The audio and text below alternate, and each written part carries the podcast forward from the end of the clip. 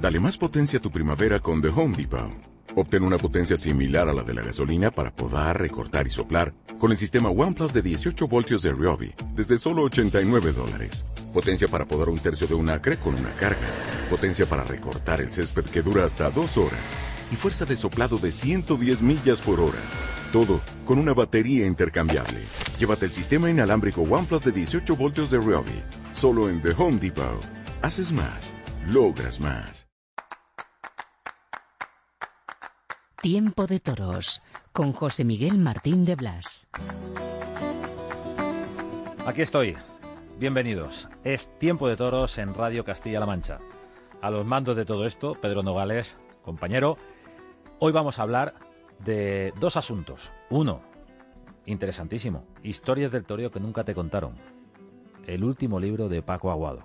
Pero antes y después de la semana en la que hemos estado pendientes del país vecino de Francia, nos vais a permitir que empecemos así.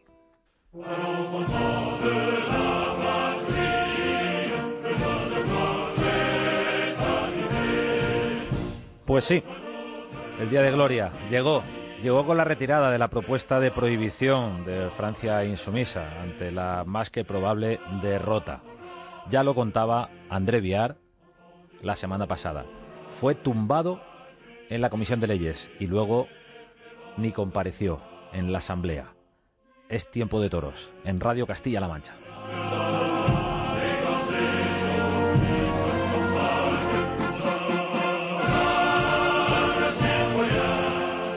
André Viar, buenas noches. Buenas noches, Miguel. Enhorabuena. Pues gracias. Enhorabuena y gracias por la defensa y el trabajo que, habéis eh, desarrollado para, para tener eh, la satisfacción de que la libertad cultural sigue a salvo en Francia. Pues sí, ha sido mucho mucho trabajo, mucho tiempo y, la verdad que una situación muy desagradable porque el debate fue tenso, fue se, vio muy bien que ahí más allá de los toros lo que se pretende es dividir eh, la gente, ¿no? Es meterse con, con, una comunidad, con la otra, o poner unos a otros y fomentar el caos y, y para conseguir eh, algo más de poder. Esto es la, la, la táctica trotskista de siempre eh, que utiliza la Francia en sumisa. En este caso, la muleta fue, fueron los toros, ¿no? y no fue fácil, no, no fue fácil porque todas las encuestas que salen, manipuladas o no, eh, la, la, que más ventaja nos da es de, es de 30, y, eh, 30, 30 de, de los franceses admiten que pueden seguir los toros, ¿no? 70% está en contra. Tenemos a todo el país en contra, a toda la prensa nacional en contra. Hubo, hubo tribunas mm, vergonzosas, hubo hubo programas de televisión con, con siete antitaurinos alrededor de la mesa y nadie para defenderse. O si te admitían, pues tú estabas en el medio ahí de, de, de, de, una jaula, ¿no? Es que fue, fue muy, muy desagradable, ¿no? Pero claro, al, final el trabajo eh, lo hemos hecho como siempre, de forma discreta, discreta convenciendo, dialogando con los grupos políticos, presentando argumentos y, viendo dónde podíamos tener apoyos y cómo y cómo conseguirlos, ¿no? Fue más más de diplomacia que de que de manifestaciones y tal, porque de todas formas una manifestación taurina en Francia no puede tener mucha mucha repercusión porque no no se pueden convocar cientos de miles de personas para defender la tauromaquia en Francia no vendrán nunca ¿eh? bueno en cualquier caso lo importante es que sí que vayan a las plazas como se demuestra con la con la salud del toreo en Francia en aquellas eh, tierras en las que existe esa tradición y esa afición y ese hecho diferencial cultural de los aficionados franceses es lo que decimos, que nuestras manifestaciones son de pago y en la plaza, ¿eh? que ahí se ve cuánta gente cuánta gente se manifiesta a favor de, los toros. Y entonces al final, pues sí, hemos conseguido apoyo de, varios ministros, del grupo parlamentario y, al final también eh, el presidente, hay que decirlo, el presidente Macron ha, se ha cruzado, se ha cruzado al pitón contrario, atreviéndose la víspera del voto a declarar que no eh, iba a haber eh, prohibición al día siguiente. Eh, era un riesgo para él, era un riesgo decir esto porque porque no se sabía exactamente y también podía ser contraproducente porque mm, de decirlo él de esta forma podía producir una reacción de apoyos nuestros de otros partidos que iban a decir, pues no le vamos a dar una victoria a Macron ahora que se ha posicionado tan fuerte, ¿no? Entonces quedaba esta duda de cómo cómo iba iba a salir la cosa, ¿no? Pero desde la mañana ya pudimos ver más o menos cuántos diputados teníamos en el en el, hemiciclo, eh, vimos que teníamos una una mayoría bastante bastante buena, ¿eh? que que no era de cuatro votos, era era amplia y también ese cálculo lo hicieron los de la Francia Insoumise y, Carón y vieron y vieron que iban al fracaso directo porque ahora ahora dicen que han retirado el texto porque había obstrucción que no se podría debatir y tal. Eh, era mentira eh, se podía haber votado en una hora el texto porque teníamos enmiendas a la totalidad es decir de, de, de rechazo del texto a la totalidad y esto siempre se vota primero y, no llegaron hasta ahí porque no querían no querían perder. Entonces Macron, eh, Carón eh, hizo su discurso la ministra defendió la, la postura del, gobierno que era de, oponerse luego otra vez Francia Insoumise cargó contra los toros y ya fue cuando Carón dijo que que no, que retiraba el texto porque no se podría no se podía votar y tal y tal. Entonces hubo mucha bronca porque los otros grupos políticos no se pudieron expresar, ¿eh? no se pudieron expresar, es decir, les quitó el derecho a, a tomar la palabra y a, y a contestar a los argumentos, porque no querían escuchar lo que se les iba a decir a favor de, de la fiesta, a favor de la cultura taurina, a favor de la libertad cultural. Esto, esto es, así funciona la, extrema izquierda, ni más ni menos. ¿eh? Bueno, una espantada en toda regla. No, no, una espantada vergonzosa. Y además, los de Francia Sumise le, le, forzaron a Carón, porque Carón es un iluminado y, de, de, política pues no, no, no entiende nada. Pero los otros vieron el peligro y le obligaron a retirar el texto. Así que tienen un lío interno bastante importante también. André Viar, presidente del Observatorio de las Culturas Taurinas de Francia. Enhorabuena, torero. Porque, por si alguno no lo sabe, André Viar es matador de toros. André, muchísimas gracias eh, por estar con nosotros eh, hoy y por estar eh, también la semana pasada explicando en Tiempo de Toros en la radio para todos los oyentes la situación en Francia. Gracias y enhorabuena. Muchas gracias, Miguel. Buenas noches a todos.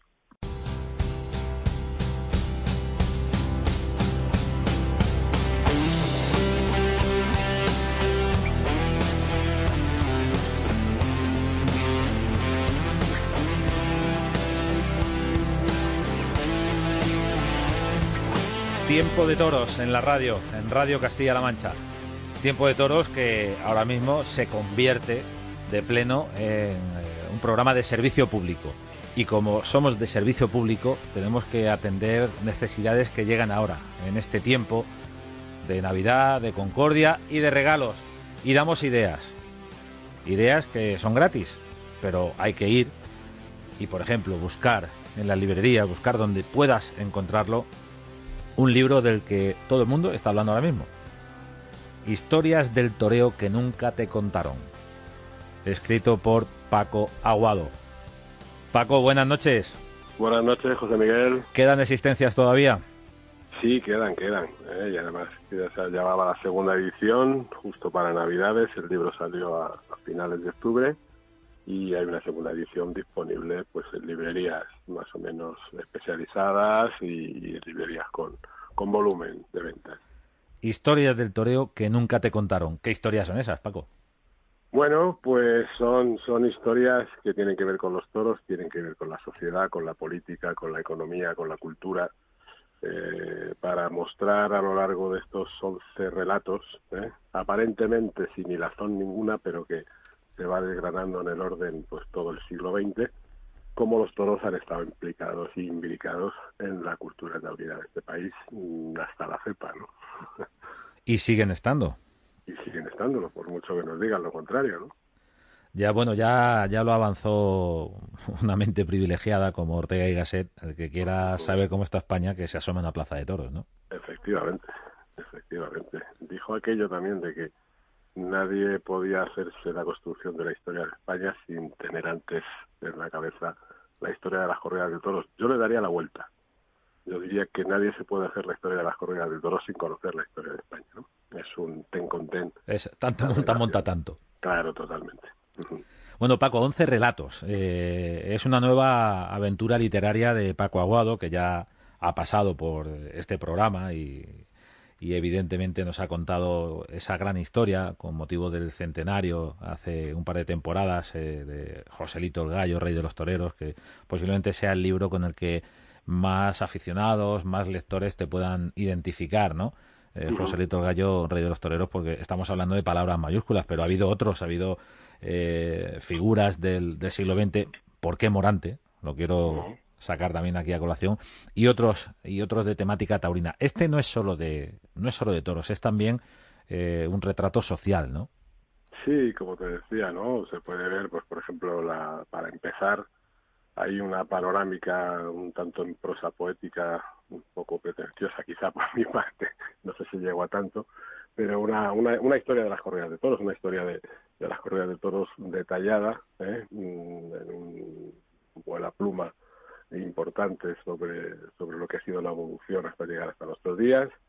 Y luego, por ejemplo, para entrar directamente pues en una, una temporada, la temporada de 1898, que es la temporada del desastre, la pérdida de las colonias definitiva, donde está la retirada de Guerrita, y donde surge el germen del 98ismo contrario a las corridas de toros. Decían aquellos intelectuales que, que lo malo de las corridas de toros era el tiempo que perdían los españoles en discutir sobre ellas, ¿no? porque era tema central de todas las conversaciones y parecía que no se daba importancia a lo que nos estaba pasando, que era muy grave. ¿no? Evidentemente las corridas de toros no tenían la culpa de ese desastre y todos esos 98istas que, que juraron de las corridas de toros al final acabaron haciéndose muy taurinos gracias a Juan Belmonte, ¿no? Valle Inclán, Pérez Ayala, etcétera, etcétera. Bueno, a, Valle Inclán y a ese encuentro con Juan Belmonte se debe, y, hace muy poquito lo, lo comentaba con, con, un compañero de esta casa, de Castilla-La Mancha Media, esa célebre respuesta de Juan Belmonte, se hará lo que se pueda. Se hará lo que se pueda, don Ramón, eso lo dijo, sí. Cuando le dijo que solo, solo te falta morir en la plaza. Bueno, eh, arranca en el, en el 98 si queremos mantener un sentido cronológico, pero ¿qué historias podemos encontrar en esas historias que, que nunca nos contaron y Paco Aguado nos cuenta ahora?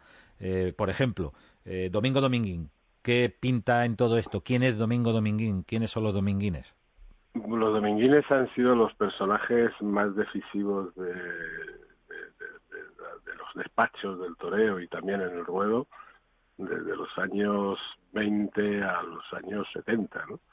Y entre otros, sobre todo, la mente privilegiada de Domingo Dominguín Hijo, que es un personaje que ha quedado muy oculto, ha quedado muy oculto, pero que mm, yo creo que es uno de los grandes personajes de la España del siglo XX, a todos los niveles, ¿eh?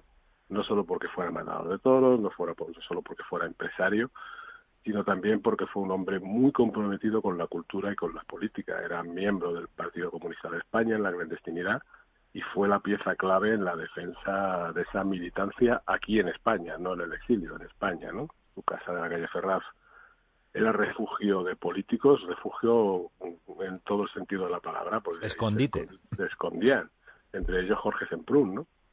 Eh, y refugio también de intelectuales. Se habla de las tertulias que allí se hicieron, ¿no? Durante mucho tiempo estaba a un nivel importante y luego en el mundo del toro, pues, eh, pues el, creador de la oportunidad, eh, apoderado de Luis Miguel, que, que es uno de los que contribuye a ocultar su figura, ¿no? Porque la fuerza de su hermano Los Ruedos, esa personalidad a todos los niveles y en todos los estratos, pues oculta un tanto esa figura de Domingo Dominguín que ha pasado muy desapercibida, vuelvo a repetir, queda muy oculta, no sé si es tanto por culpa de los taurinos que lo han rechazado la mayoría por, sus ideas de izquierdas, como muchos de izquierdas que lo han rechazado por Taurino, ¿no?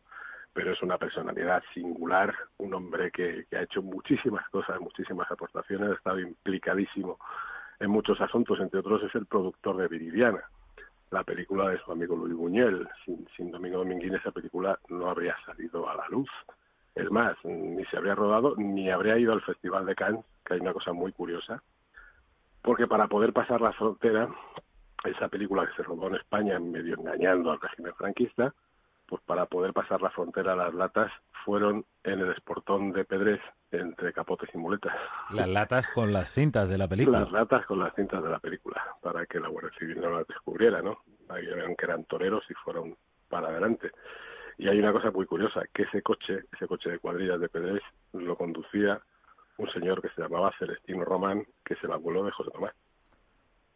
Los hilos secretos de la historia del toreo. ¿Cómo tejen, cómo tejen el destino? Sí, señor. Hay, hay, hay una historia, hay una historia oficial de las corridas de toros y de la tauromaquia que, bueno, casi todo el mundo la conoce, se repiten tópicos, se repiten imágenes. Copia y pega muchas veces.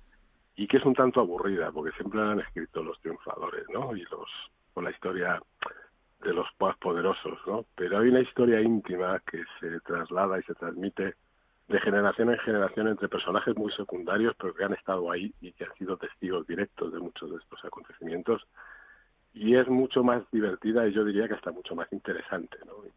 De alguna manera, en mi modesta participación he querido recuperar algunas de estas historias que me han venido siempre dadas a base de escucharlas, la gente del toro en mi casa, en los grupos de taurinos, y lo cierto es que como tú bien sabes lo que se habla off the record siempre en esto del periodismo taurino siempre es mucho más interesante de lo que podemos decir no y es la maldición Así es. Claro, no se es. puede no se puede contar. Recuerdo eh, ahora mismo se me venía, se- te estaba escuchando Paco y se me venía una, una frase, una contestación de un personaje que también es importante en historias del toreo que nunca te contaron y me refiero a Antonio Corbacho.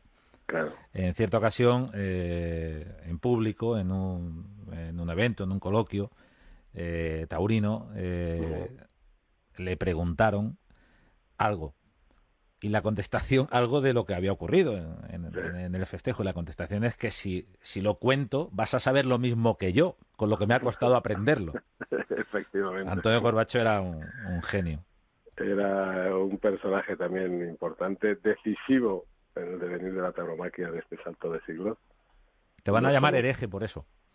Sí, bueno, me da igual, ¿no? Lo que pasa es que, bueno, yo creo que Corbacho estaba muy mal contado, quizá por culpa suya, porque él se hizo, se creó un personaje, se puso una máscara, precisamente para no dar y no descubrir su, su verdadero trasfondo.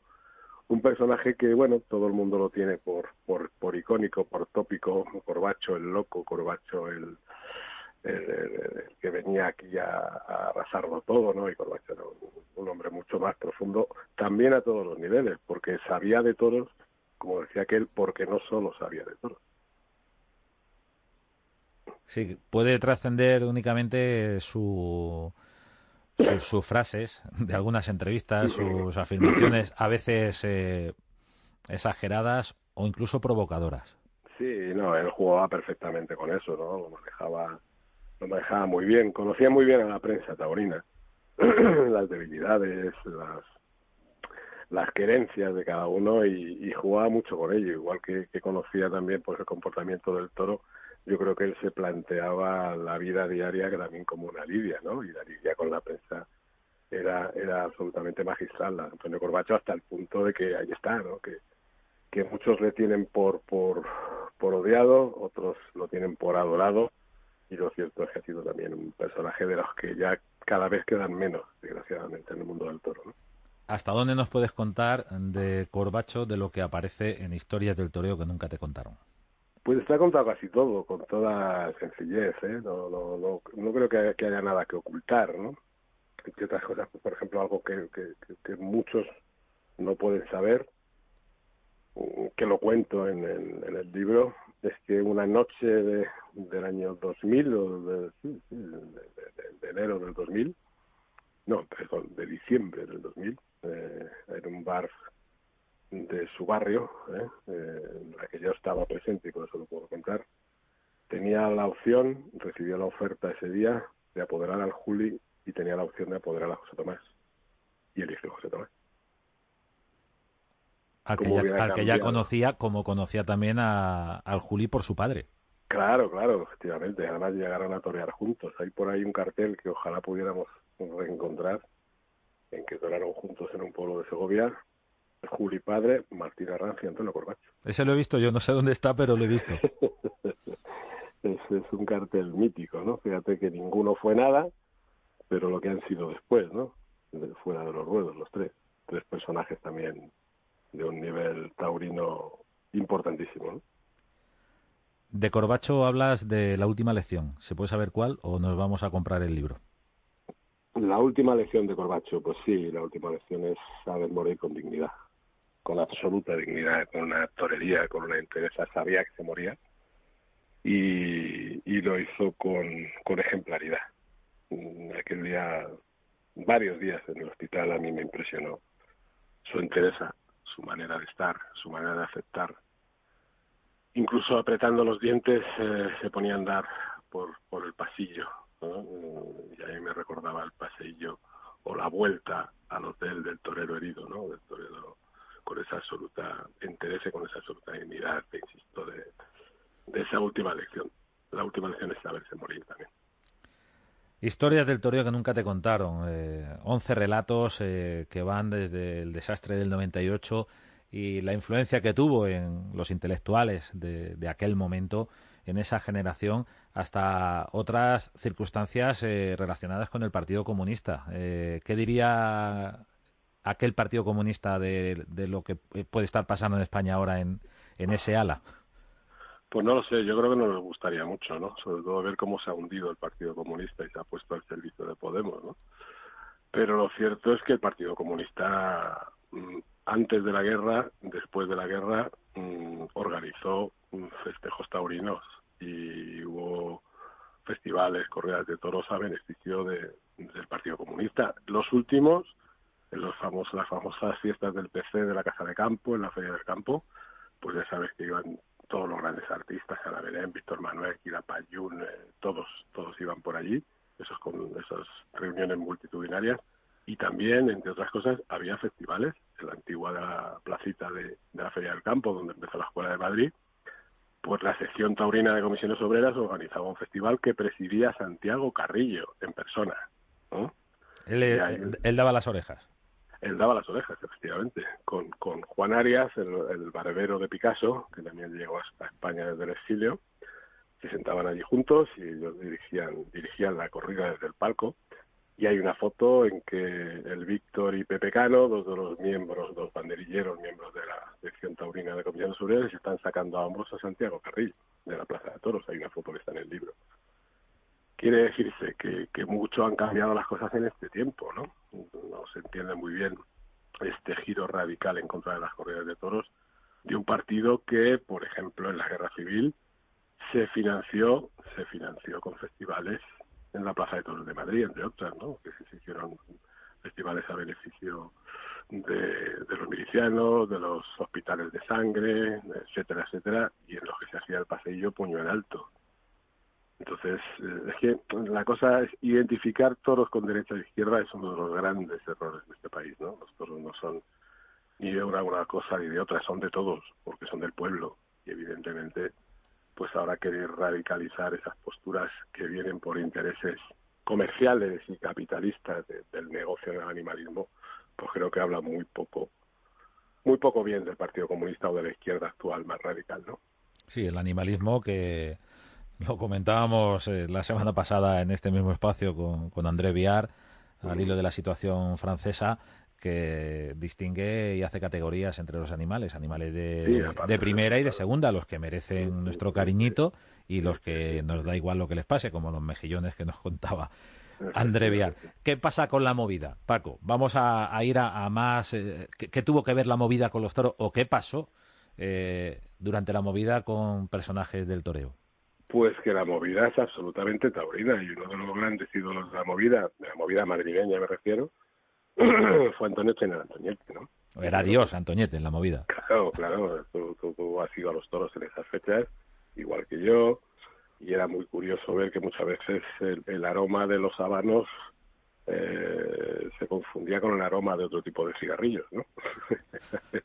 a veces pasa.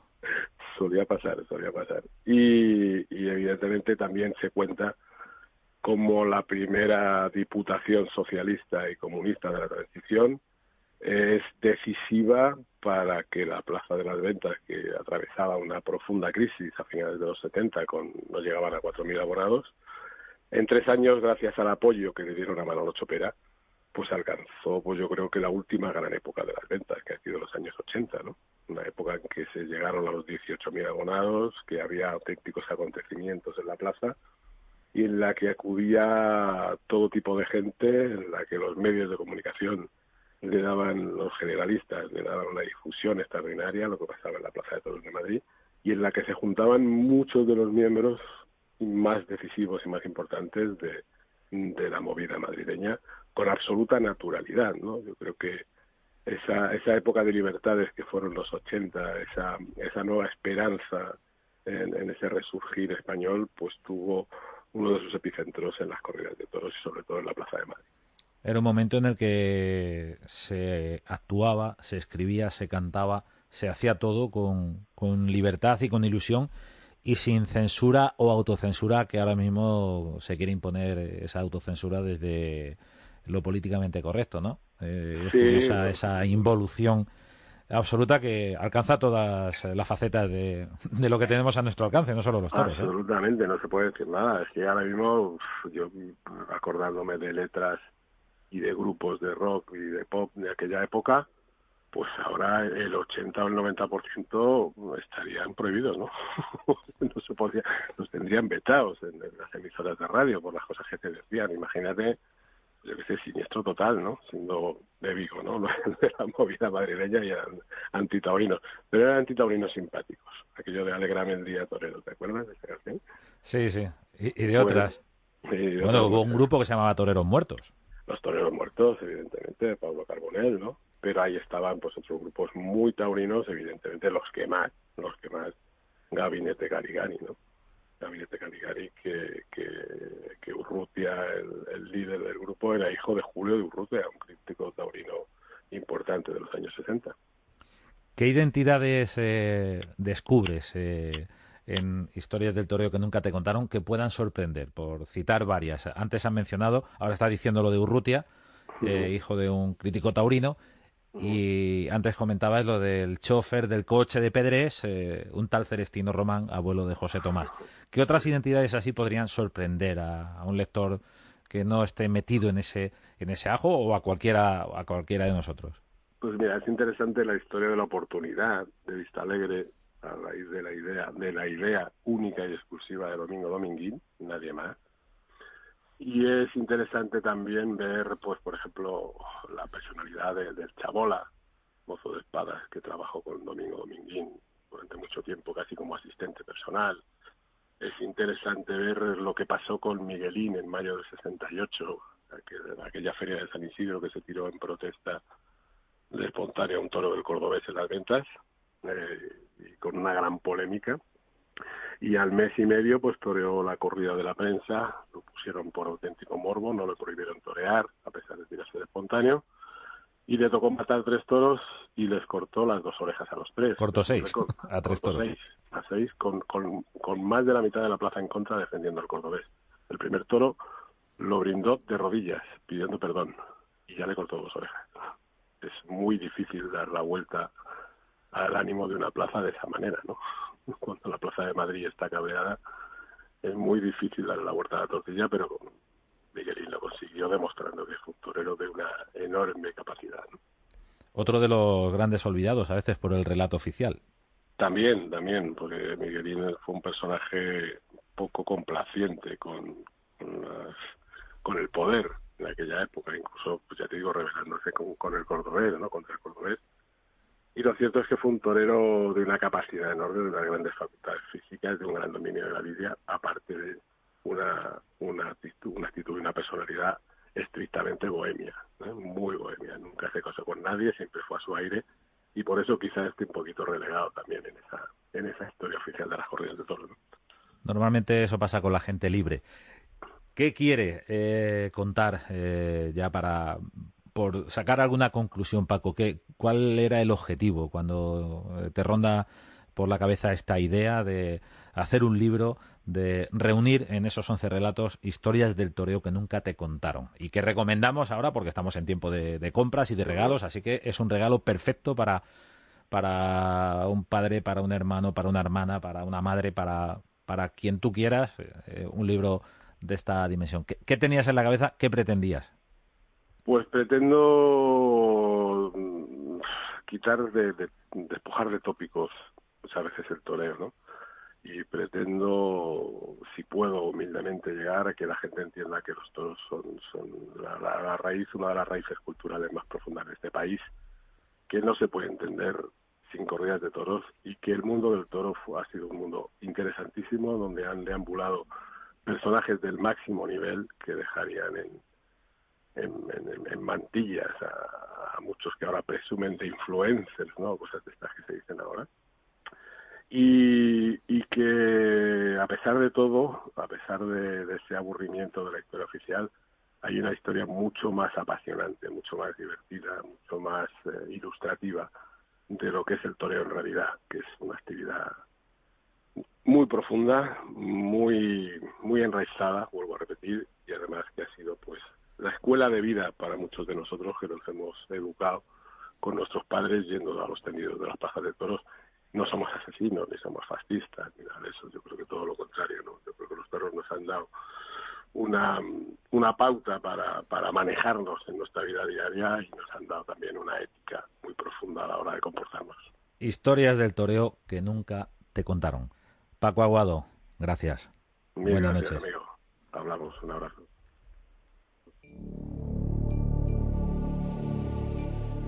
Tiempo de toros en Radio Castilla-La Mancha. Historias del toreo que nunca te contaron con Paco Aguado y la feliz noticia que nos llegaba desde Francia. No se prohíben los toros en Francia. Gracias a todos por acompañarnos.